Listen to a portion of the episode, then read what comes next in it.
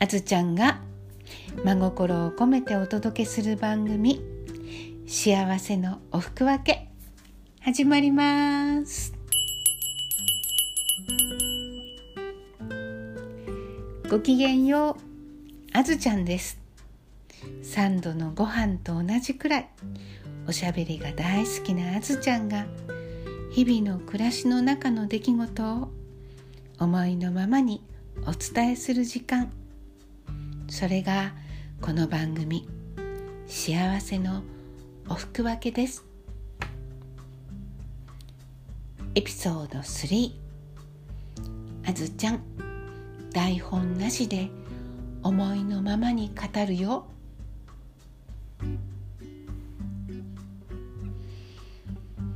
お久しぶりの配信となりましたあずちゃんです。9月の1日から今日9月9日まで音声配信をお休みしていました。この配信をお届けするのは明日9月10日になるかもしれません。それでも自分の今の気持ちをエピソードに載せて記録しておきたくて録音してます。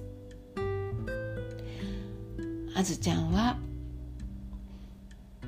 今人生の棚卸しともいえるお片付けに取り組んでいます。正確に言うと取り組んでいて立ち止まっている真っ最中です。今から4年前の2017年の5月に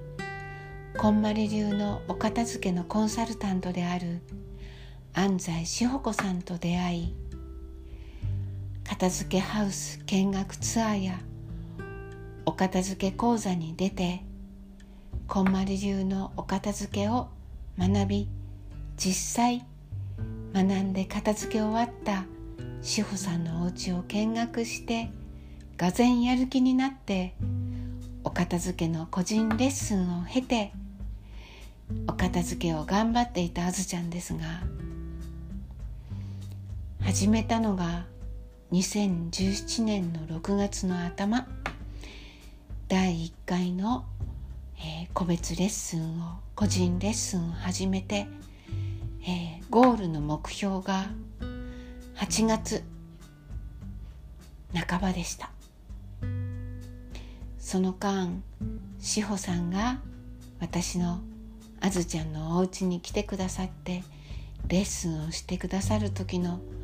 45時間の間の早いこと早いこと。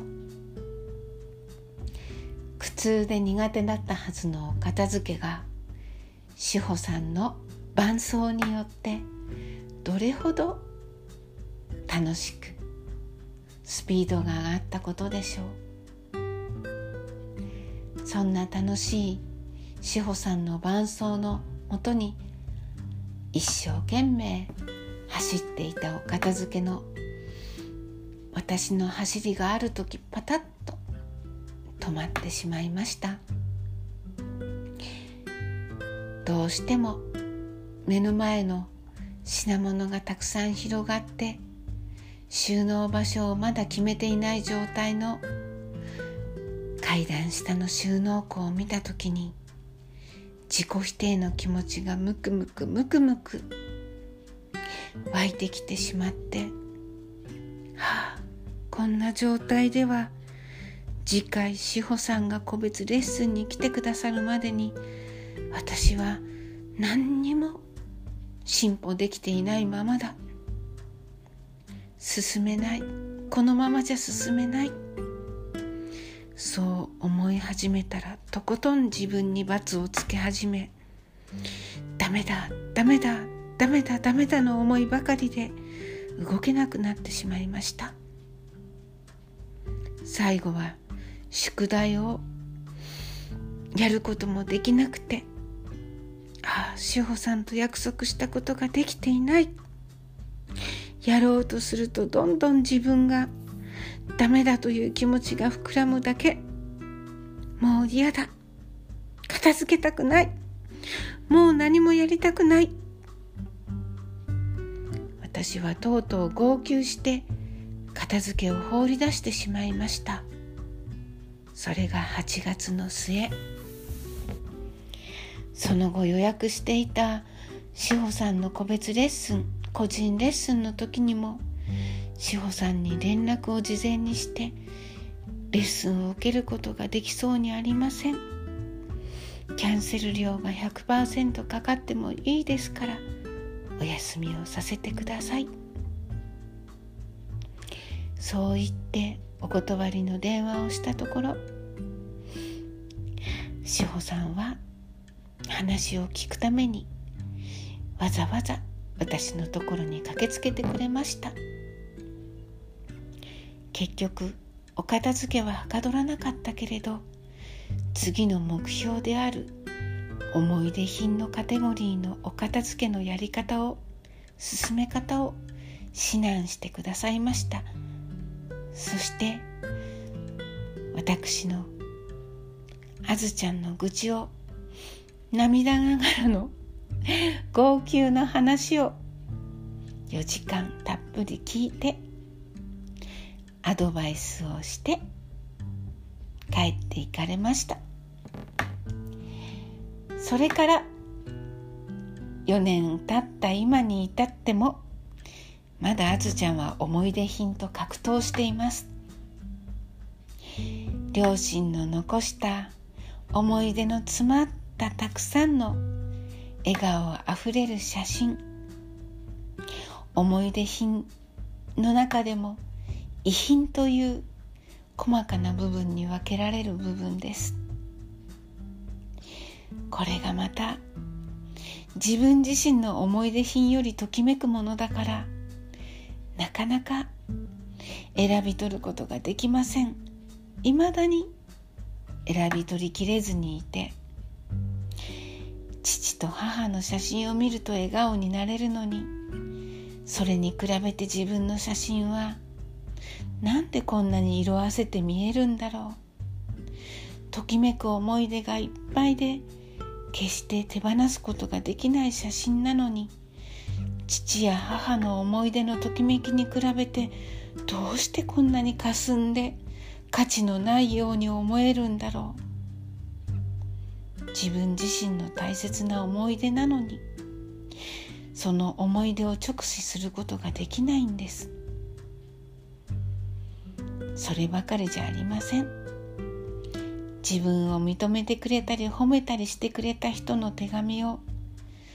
手放すことができなくて手放すために一生懸命携帯の中の写真でその手紙やカードのメッセージを記録してよしこれで手放せる。目で見ても残っている量が減るんだからすっきりするはず納得いくはずと思っているのに結局もう一度手に取ってそれを目にすると無理。やっぱり手放せない。これを手放したら私の価値がどこかになくなって消えてしまう。私の頑張った過去がみんななくなってしまう。そんな思いで溢れてしまって前に進めなくなってしまうんです。結局今自分のやっていることはずっとできなかったこと。もうとっくに期限が過ぎている夏休みの宿題をまだ提出することができずに後ろめたい気持ちでいっぱいなそんな心で一つ一つ手に触れて心で一生懸命自分をせき立てながらまだ終わらないの？まだ終わらないのと自分を責め立てているんです。だから楽しいわけがない。ときめきの感度も鈍ってしまってまたリバウンドしていろんなカテゴリーのものがどんどん増えている現在です。こんなんじゃダメだ。こんなんじゃダメだ。何を手に触れても何を見てもそう思ってしまうあずちゃんがいます。せっかくモチベーションを上げるためにお片付けコンサルタントのエグゼクティブコンサルタントである高山清美さんのお家に片付けハウス見学ツアーに2度参加しても結局帰ってきて時間が経つにつれ自分のモチベーションがどんどん下がっていくあずちゃんです。おかしいなできると思ったのにななんでできないんだろう。なんでときめきの物差しのメモリがいつもあやふやになってしまうんだろう。誰かに何か言われるとああやっぱり自分の物差しは違うのかなって揺らいでしまうんだろう。これは手放してもいいんじゃない？って誰かに言われたことをなんて優先させちゃうんだろう。どうして自分軸で自分のときめきを測れないんだろう。そう思って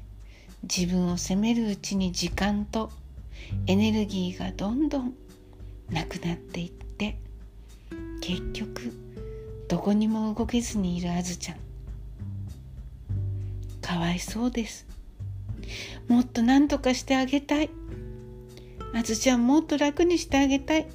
もうそんな荷物背負ってなくていいから。もう手放していいんだよ。あずちゃん何にも持ってなくても。あずちゃんは生きているだけでいいんだから。そこにいるだけでいいんだから。何を手放してもあずちゃんは変わらないから。大丈夫だから。そう思うあずちゃんがちゃんといるのに。あずちゃんそれを手放したらあずちゃんが今まで頑張ってきたことみんな消えちゃうよ。そう舌を出して意地悪を言うあずちゃんもいるんです。あずちゃんは自分の中でたくさんいるいろんなあずちゃんと一人一人向き合うと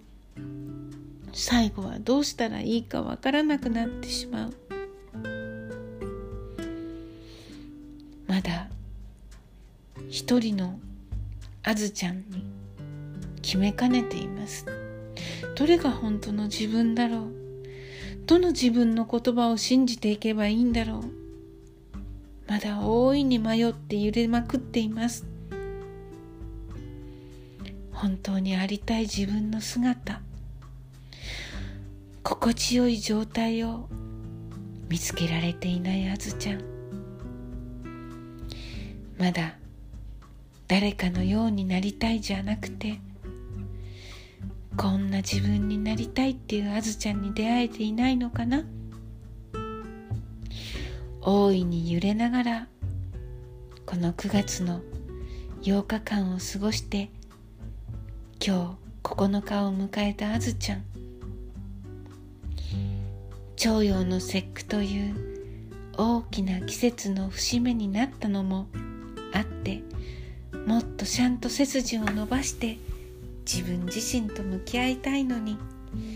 まだあれこれとできない理由を一生懸命考えて言葉にしては一歩踏み出せないでいるあずちゃんのありのままの気持ちをお伝えしてみました。よく話してくれたねあずちゃん。聞いてくれる人がいるいないとかじゃなくて自分の思いを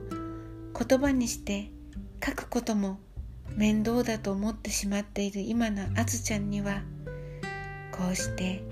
マイクに向かって今のありのままの気持ちを伝えるのが一番心地いいんだね。安心で楽なんだね。それでもいいよ。また何回かエピソードを録音していくうちに振り返って今日のこのエピソード3を聞くときにあの時はしんどかったけどよく乗り越えられたじゃない。できたじゃないあずちゃん。そう自分自身を褒めてよしよししてあげられるあずちゃんになっているといいなって思います。今日も聞いてくださったあなたにありがとう。話してくれた私にありがとう。ではまた次回。ごきげんよう。